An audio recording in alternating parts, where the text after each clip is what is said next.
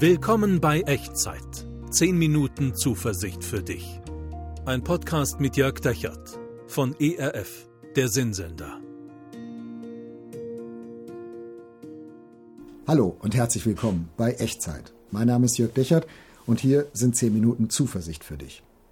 Neulich habe ich versucht, bei einer Führerscheinstelle einen internationalen Führerschein zu beantragen. Und ich habe mir wirklich einen Wolf gewählt. Ich habe zwei Wochen lang versucht, jemanden zu erreichen am Telefon, um einen Termin zu vereinbaren. Entweder war besetzt oder es ist gar nicht erst jemand drangegangen. Und als Kunde, als Antragsteller kam ich mir da ziemlich hilflos vor. Weiß nicht, vielleicht hast du auch schon mal so Behördenerfahrung gemacht. Richtig heftig wird diese Hilflosigkeit dann, wenn es uns nicht mit sowas harmlosem wie einer Führerscheinstelle so geht, sondern mit Gott. Manche Menschen würden das so beschreiben und sagen, Gott ist für mich der, der nie ans Telefon geht, der es klingeln lässt oder der mich mit irgendeiner Bandabsage abspeist. Besonders krass ist das, wenn es dir gerade schlecht geht. Und die Frage ist, auf wen hört Gott eigentlich? Also wann geht Gott sozusagen ans Telefon? Wie muss ich sein? Wie muss ich leben? Wie muss ich beten? Wie muss ich mich verhalten, damit ich bei Gott irgendwie durchkomme? Muss ich vielleicht besonders fromm sein? Muss ich besonders erfolgreich sein? Das richtige Gebet sprechen? Und für viele Menschen ist das gar nicht so eine theoretisch-theologische Frage, sondern eine sehr existenzielle, weil sie gerade in Not sind, unter Druck sind, in der Krise, in der Klemme. Vielleicht bist du, der du das jetzt gerade hörst oder siehst, auch gerade in so einer Situation, wo du sagen musst, ja genau, so geht es mir. Ich bin in der Krise, ich bin in der Klemme und ich frage mich, was muss ich eigentlich machen, damit Gott mich hört? Vielleicht bist du überfordert, vielleicht krank, einsam. Es gibt viele, äh, viele Arten, wie Krise aussehen kann in unserem Leben. Und ich möchte dir heute etwas zeigen, was für dich vielleicht der Anfang von Hoffnung sein kann. Und wir schauen dazu rein in einen Psalm im Alten Testament, Psalm 102. Und ich lese dir mal zwei Verse vor. Zuerst den Vers Nummer 3 und nachher noch den Vers Nummer 18. Und dann nehmen wir das mal ein bisschen auseinander und tauchen mal ein in die Welt dieses Psalms. Also Psalm 102, Vers 3. Da betet der Psalmbeter, verbirg dein Antlitz nicht vor mir in der Not. Neige deine Ohren zu mir. Wenn ich dich anrufe, so erhöre mich bald. Also wenn ich in Not bin, ähm, überfordert, krank, einsam, wie auch immer das bei dir vielleicht im Moment gerade aussieht, dann brauche ich eigentlich drei Dinge vor Gott. Und ich habe auch gleichzeitig drei Ängste, dass ich sie nicht bekomme. Ich brauche, dass Gott mich sieht und ich befürchte, dass Gott mich übersieht. Ich brauche, dass Gott mir zuhört und ich befürchte aber, dass es ihm in Wirklichkeit egal ist, wie es mir geht. Und das Dritte, ich brauche, dass Gott bald eingreift, aber ich befürchte, dass er mich zappeln lässt. Ich finde das sehr verständlich.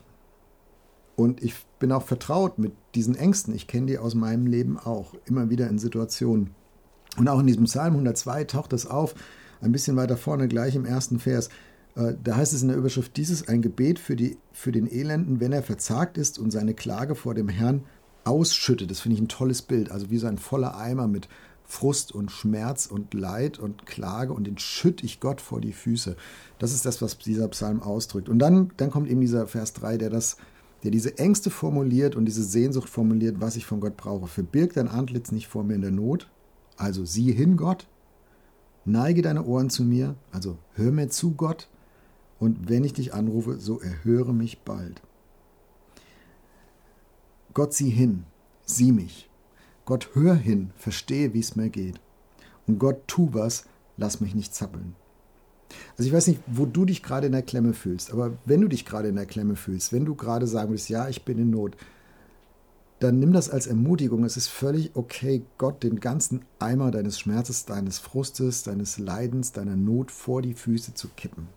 Und diese Erwartung an Gott auch zu formulieren und zu beten, verbirg dein Antlitz nicht vor mir. Neige deine Ohren zu mir, und wenn ich dich anrufe, so erhöre mich bald. Manchmal denken wir, das schickt sich nicht, es gehört sich nicht so mit Gott zu reden. Doch, das gehört sich so. Hier der Psalmbeter im Psalm 102 macht es auch.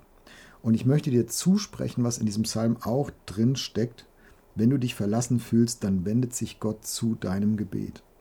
Wenn du denkst, Gott übersieht dich, dann wendet sich Gott zu deinem Gebet. Und wenn du befürchtest, dass es ihm egal ist, wie dir es geht, dann wendet sich Gott zu deinem Gebet. Und das sage ich nicht, weil ich mir das so denke, sondern das sage ich, weil das auch in diesem Psalm drinsteckt. Und das ist der zweite Vers, den ich dir gerne vorlesen möchte. Vers 18. Denn nachdem der Psalmist so den ganzen Eimer seiner Klage bei Gott ausgeschüttet hat, kommen so ein paar Verse und dann heißt es in Vers 18, Gott wendet sich zum Gebet der Verlassenen und verschmäht ihr Gebet nicht.